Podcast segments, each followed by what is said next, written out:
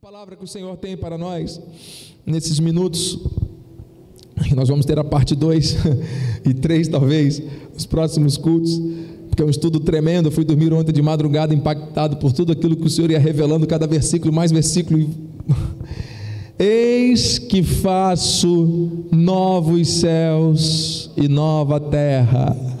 Abra sua Bíblia no livro de Isaías 43, 19. Minha gratidão a Deus por estar nesse altar em submissão à vontade do Espírito. Minha gratidão à minha família, esposa e filhos, por serem força para a minha vida.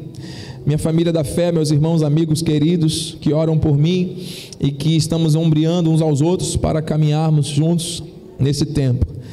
Eu agradeço pela vida do nosso bispo primaz, apóstolo Miguel Ângelo, que está em oração pela concretização de tudo que nós acabamos de testemunhar também, junto com o bispo Daniel e família. Deus seja louvado, engrandecido e exaltado em nome de Jesus. Glória a Deus. A palavra diz em Isaías 43, 19: Eis que faço coisa nova, que está saindo à luz, porventura não o percebeis? Eis que porei um caminho no deserto, em rios, no ermo. Esteja preparado para coisas novas e grandes a partir desse momento. Pai amado e bendito, obrigado, Senhor, por essa manhã gloriosa, por tanto poder e glória que estão sendo manifestos em nosso meio.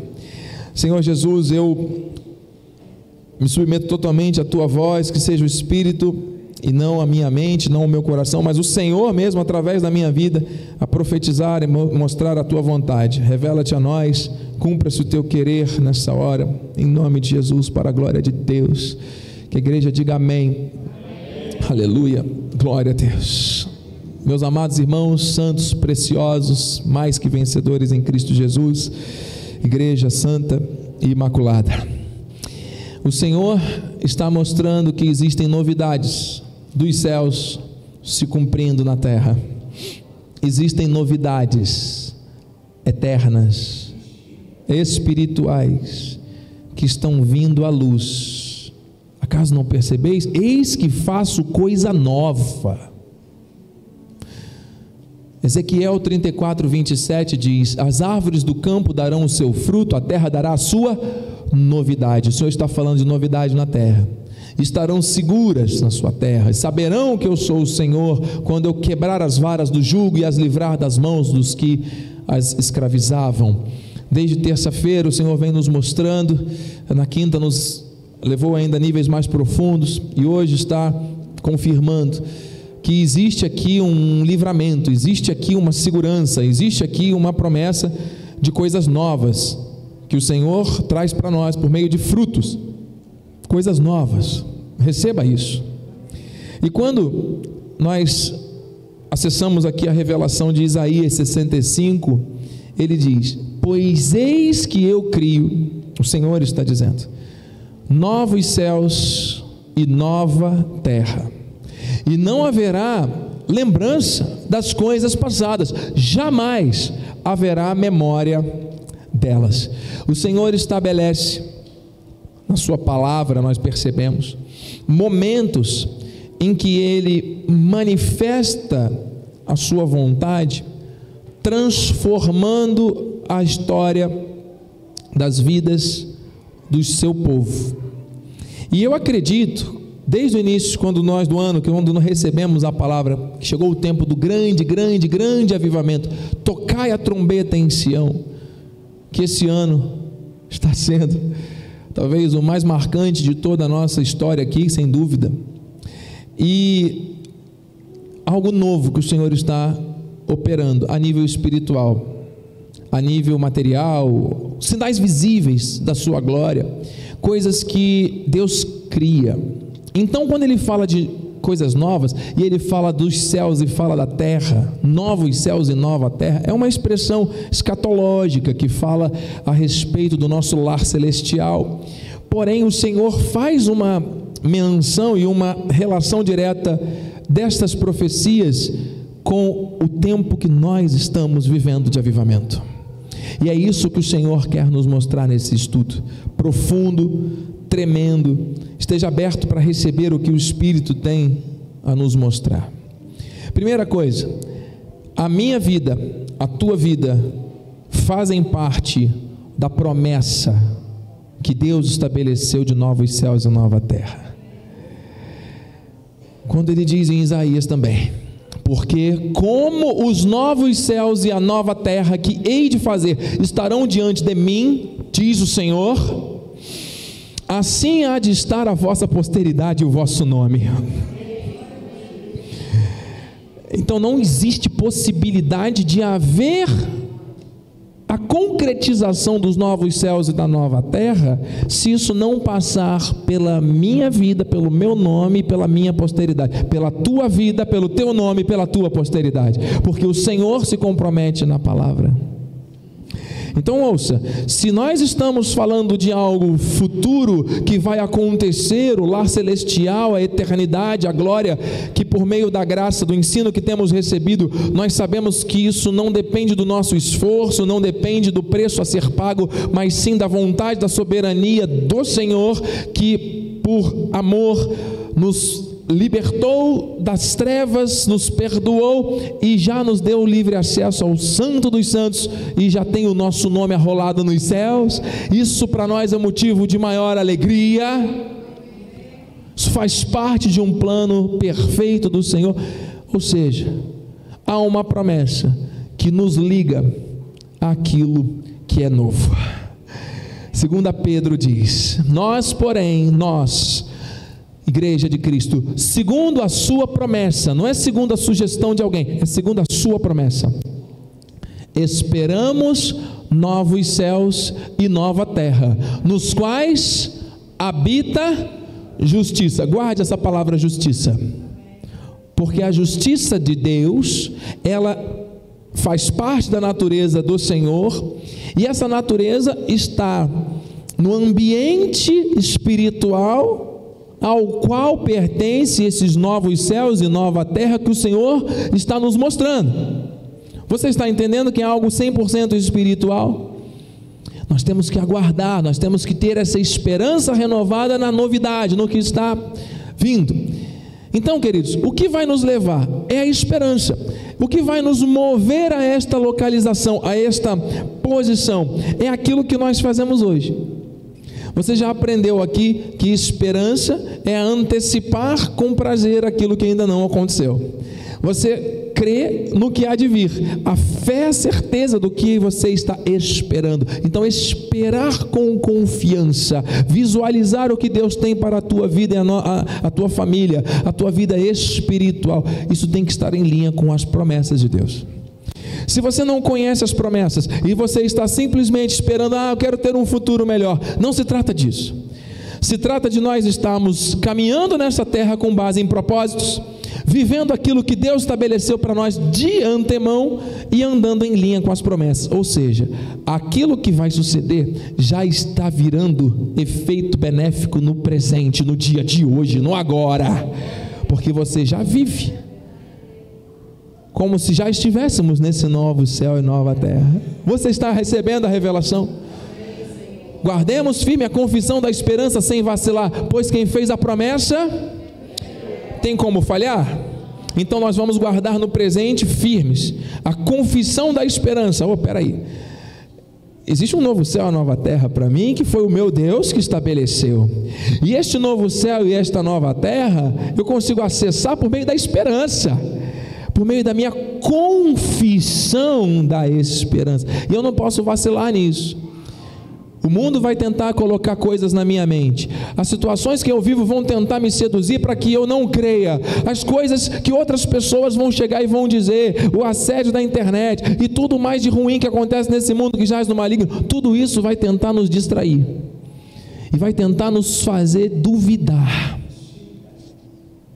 Nós vamos manter firmes a confissão. Amém?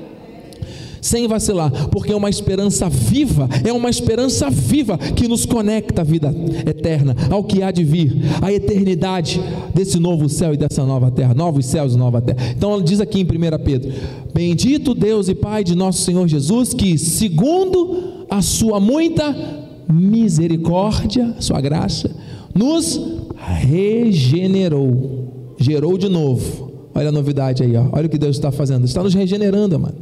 Para quê? Para uma viva esperança, mediante a ressurreição de Jesus Cristo dentre os mortos. Então, se nós não tivermos uma viva esperança em Cristo, a nossa esperança vai ser morna, vai ser hora viva, hora morta, vai ser uma esperança oscilante, e com isso nós não vamos acessar aquilo que Deus preparou de antemão para mim e para você. O tempo de avivamento é chegado, e só quem está conectado com aquilo que flui do trono, amado, entende a profundidade do que Deus está revelando à igreja nesse tempo. Ele nos tirou de entre os mortos. Amado, preste atenção. Receba em nome de Jesus aquilo que Deus está mostrando para você nesse momento. O Senhor é fiel, Ele é tremendo, Ele é santo, Ele é poderoso. Ele é um Deus que começa a boa obra e que termina. Amém, amados? E como é que eu faço para ter esperança, bispo? Eu vou ali e compro um meio quilo de esperança aí, sirvo fatiado com arroz, feijão e farofa e molho a campanha? Não. a esperança é a ação do próprio Espírito que nos leva a ter. Que coisa linda! Então, se você tem esperança, foi porque o próprio Espírito agiu e age na tua vida com o poder para ativar essa esperança. Nós somos dele, porque senão seria otimismo, seria pensamento positivo, seriam coisas deste mundo, entende? Nós não somos desse mundo, nós somos da pátria celestial. E nós não vamos andar segundo os costumes desse mundo. Você está entendendo? Ah, mas eu tenho otimismo. O que, que tem isso, bispo? Não, tem isso que não te leva à vida eterna. O otimismo não salva ninguém. o que transforma a vida é a fé em Jesus Cristo. E por meio desta fé santíssima, nós temos esperança. que maravilha, Gálatas 5. Lembra que nós falamos da justiça? E eu disse: guarde essa palavra, justiça, que é o que está no, no novo céu e na nova terra, novos céus e nova terra, cheios de justiça. Olha aqui a confirmação. Paulo à igreja, porque nós, por causa da nossa leitura de livros de motivação, de autoajuda, por causa do remedinho que a gente toma para poder ter energia, do café que a gente toma, café verde para emagrecer, causa da corrida que a gente faz na beira da praia, me dá uma energia, é por isso? Não. Nós, diga alto, pelo Espírito, aleluia, aguardamos a esperança da justiça que provém da fé. Queridos, tudo está se encaixando. O tempo de Deus está chegando os sinais do fim dos tempos está cada vez mais evidente, os sinais estão cada vez mais evidentes, desde a cruz para cá, né? O tempo do fim já, já, está acontecendo, os tempos do fim. Amados, em nome de Jesus, Deus está interessado na minha vida e na tua. Porque se Ele ativa a esperança por meio do Espírito, e o Espírito está em mim, está em você, e é por meio. Vamos lá de novo, vamos conectar os raciocínios que são revelações. Deus está em mim pelo Espírito, está em você pelo Espírito, amém? Como é que você tem certeza disso? Porque por meio da ação do Espírito, você e eu temos esperança. Acabamos de ler. Essa esperança nos conecta a tudo aquilo que envolve os novos céus e a nova terra que Deus preparou para a igreja. Amém, amados? É Ele que faz. Então começa no Espírito, Ele nos leva a ter esperança e já nos faz viver no hoje os benefícios daquilo que ainda não se materializou, mas por fé já faz parte da nossa vida. Então Deus está interessado em como nós vamos viver o hoje, em como nós vamos caminhar no nosso dia a dia. Ele está interessado na nossa confissão. Acabamos de ler, confissão da esperança, sem vacilar. Mas quantas pessoas nesse momento cristãs estão com a confissão afetada com, contaminada com Big Brother? Com a confissão contaminada com a música número um da Grammy Awards mundial, daquela senhora que, eu, que canta por aí. E o carnaval que vai ser agora em abril. E mais não sei o que, do medo que não sei o que lá, do, do e governo e a guerra e que não sei o que, e chove, não molha e tal, enche, seca. Amados, volta a dizer, provações vão surgir. Mas nós temos que estar firmes, os dias são maus. Vão surgir coisas para tentar te impedir de avançar, de crer, de prosperar, de viver a promessa. Mas a nossa, o que, que muda? É a forma como a gente passa. Eu falava com o diácono Márcio, com a permissão dele, que eu sei que eu tenho, do Espírito. que nós estamos ligados todos aqui num só espírito. Amado, o médico pode chegar para a gente e dizer assim: ah, você vai ter que fazer isso aqui ou outro, você está correndo o risco de perder um pedaço do seu corpo, sei lá. A gente pode perder um, um dedo, alguém pode tentar levar um dedo nosso, mas nunca vão levar a alegria que nós temos da nossa salvação, nunca vão tirar a nossa fé, o fundamento da nossa existência é Cristo, é o próprio Cristo, amado. Vamos passar por tribulações? Vamos. Vamos passar por lutas? Vamos. Sozinhos? Nunca.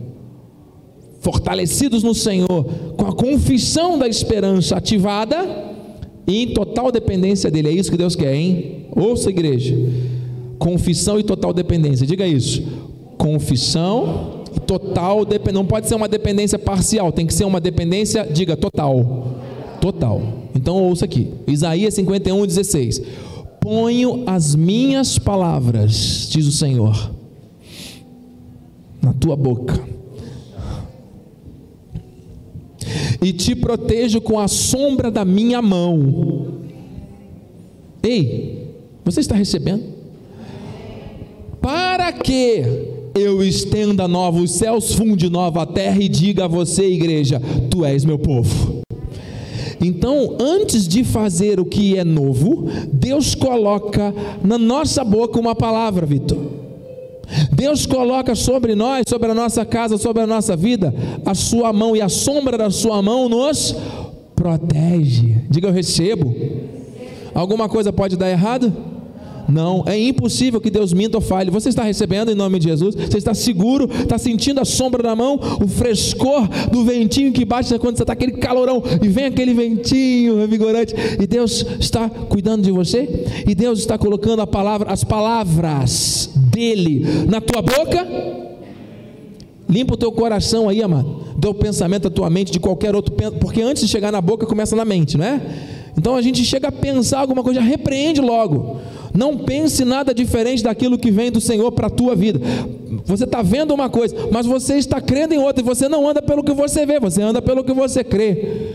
E vamos parar de dizer que é difícil, porque nós somos do reino. Nós somos seres espirituais tentando ser naturais. Nós não somos seres humanos tentando ser espirituais, não. Você entendeu, amado? Meu Deus. Salmos 8:8. Então agora prepare aqui, amado. Sabe por quê? Porque quando ele fala dos novos céus, rapidamente nós temos mais poucos minutos, eu vou acelerar. Nós falamos de pelo menos três aspectos de céu.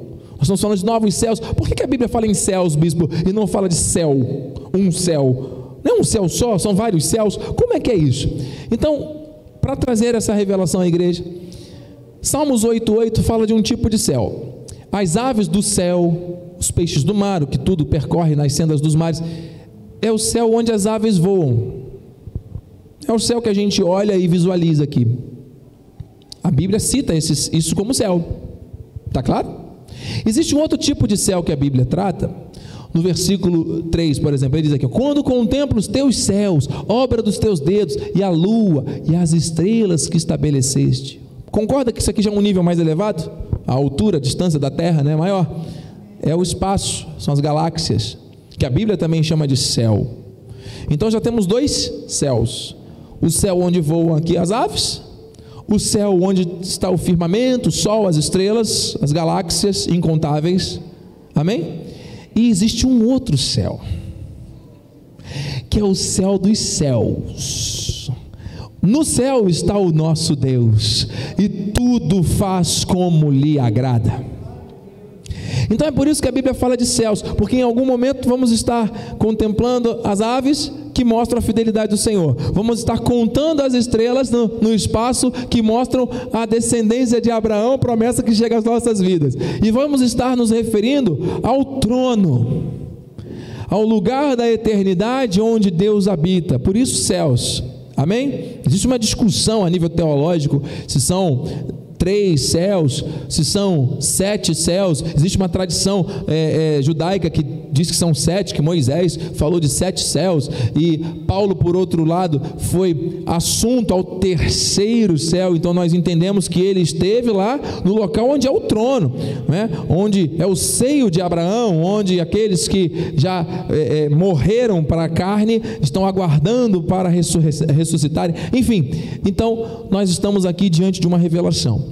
E aí diz em Deuteronômio 10, 14 também: Eis que os céus e os céus dos céus. Então não importa se é esse primeiro céu aqui, das aves, céu das estrelas, e se é o trono. Eis que, olha que interessante, eis que os céus e os céus dos céus são do Senhor. Isso aí. Teu Deus, a terra também. São novos céus e nova terra os céus, os céus dos céus e a terra, tudo e o que nela há, são de quem? Uau!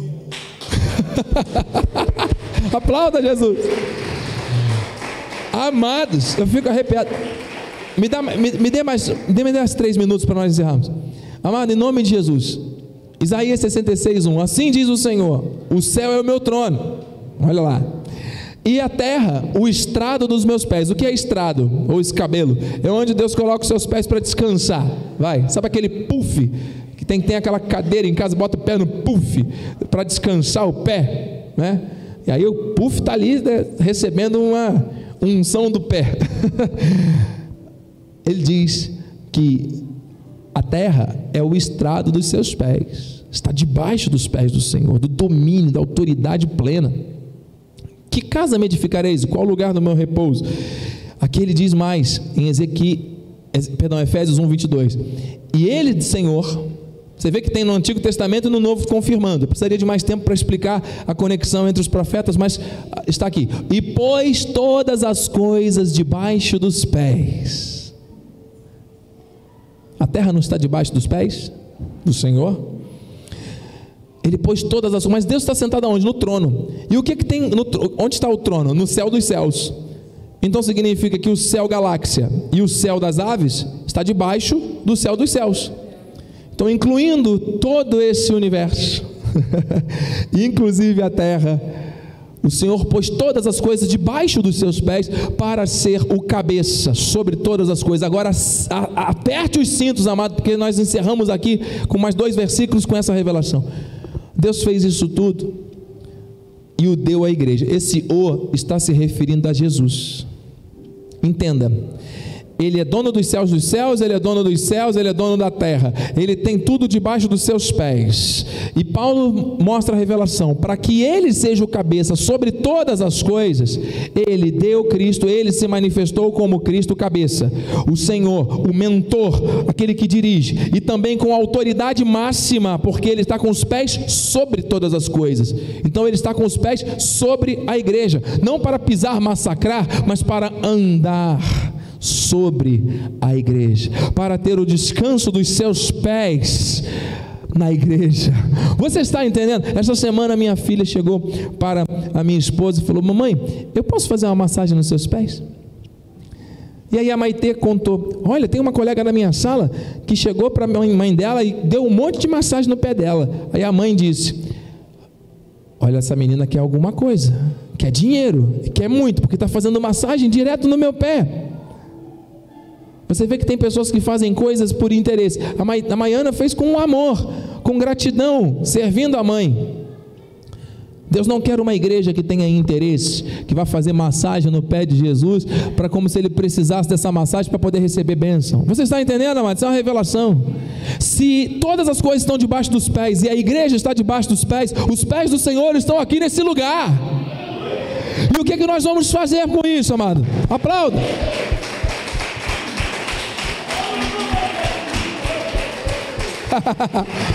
Glória.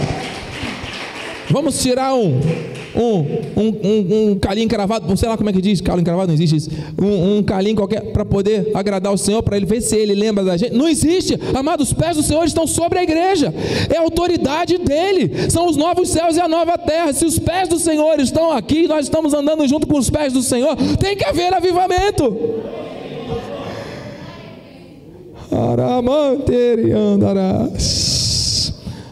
E eu termino aqui, amados. Ai, Senhor, meu Deus, obrigado. João disse: Vi, tem mais dois versículos, desculpa. Vi novo céu e nova terra, pois o primeiro céu e a primeira terra passaram, e o mar já não existe. Mar aqui significa aquilo que divide a terra, né? Os continentes. Não tem mais divisão. O Senhor está vendo no novo céu e na nova terra tudo junto Ei, ele está com o pé aqui na igreja. Você está entendendo o novo céu e nova terra? O pé do Senhor está na igreja. Você acha que ele vai colocar o pé aqui, vai colocar outro pé lá do outro lado do continente, tendo um mar de divisão no meio? Ele quer a igreja unida. Pegou a visão da revelação? Ele quer a família unida. Você acha que ele vai ficar com um pé no Flamengo e outro no Vasco? Fluminense? Não vai. Você acha que ele vai ficar com um pé no que acredita e no que não acredita. Amado, Ele quer no que serve e no que não serve, no que vive a graça e do que vive idolatrando outras coisas. Amado, em nome de Jesus, é tempo de avivamento. O pé do Senhor está na terra, está na igreja. E onde a igreja vai, que sou eu e sou você, é o pé do Senhor que está indo também. Então são as pisadas de Jesus, agora no Espírito, em graça, que estão nos levando aos lugares celestiais para nós vivermos as promessas do avivamento. Isso é muito forte. As coisas velhas já passaram. Meu Deus, já está acabando. Vi também a cidade santa, a terra, a nova Jerusalém, que descia dos céus da parte de Deus, ataviada como noiva adornada para o seu esposo. Olha aí como é que Deus nos vê a nova terra. Então ouvi grande voz vinda do trono, dizendo: Eis o tabernáculo de Deus com os homens, Deus habitará com eles eles serão povos de Deus e Deus mesmo estará com eles. Amado, eu creio, se são benefícios de algo que está por vir, nós já estamos vivendo isso agora por fé em graça. Então ouvi grande voz dizendo: Eis o tabernáculo, versículo seguinte, 4 e lhes enxugará dos olhos toda lágrima, e a morte já não existirá, já não haverá luto, nem pranto, nem dor, porque as primeiras coisas, ah, o primeiro céu, a primeira terra, já passaram, meu Deus, e aquele que está sentado no trono disse: só tem um que é Cristo, eis que faço novas todas as coisas, e acrescentou, escreve, porque estas palavras são fiéis e verdadeiras. Aplauda ao Senhor, igreja. Curva a sua cabeça. Pai amado e bendito, santo e poderoso, o teu espírito se move aqui, e eu creio que o Senhor está falando a alguém nessa fila que está aqui, Senhor Deus, no, no Boi Nobre, nossos amigos e irmãos também estão ouvindo essa palavra. Senhor Deus, o Senhor está falando à igreja aqui presente, o Senhor está falando àqueles que estão pela internet, o Senhor está movendo o teu espírito de uma forma extraordinária e incomum. Meu Pai, eu te louvo, eu te bendigo, eu te exalto, eu te agradeço, eu te engrandeço por tamanha revelação que o Senhor tem trazido a nós nosso ministério nesse momento sobre as vidas aqui pela internet.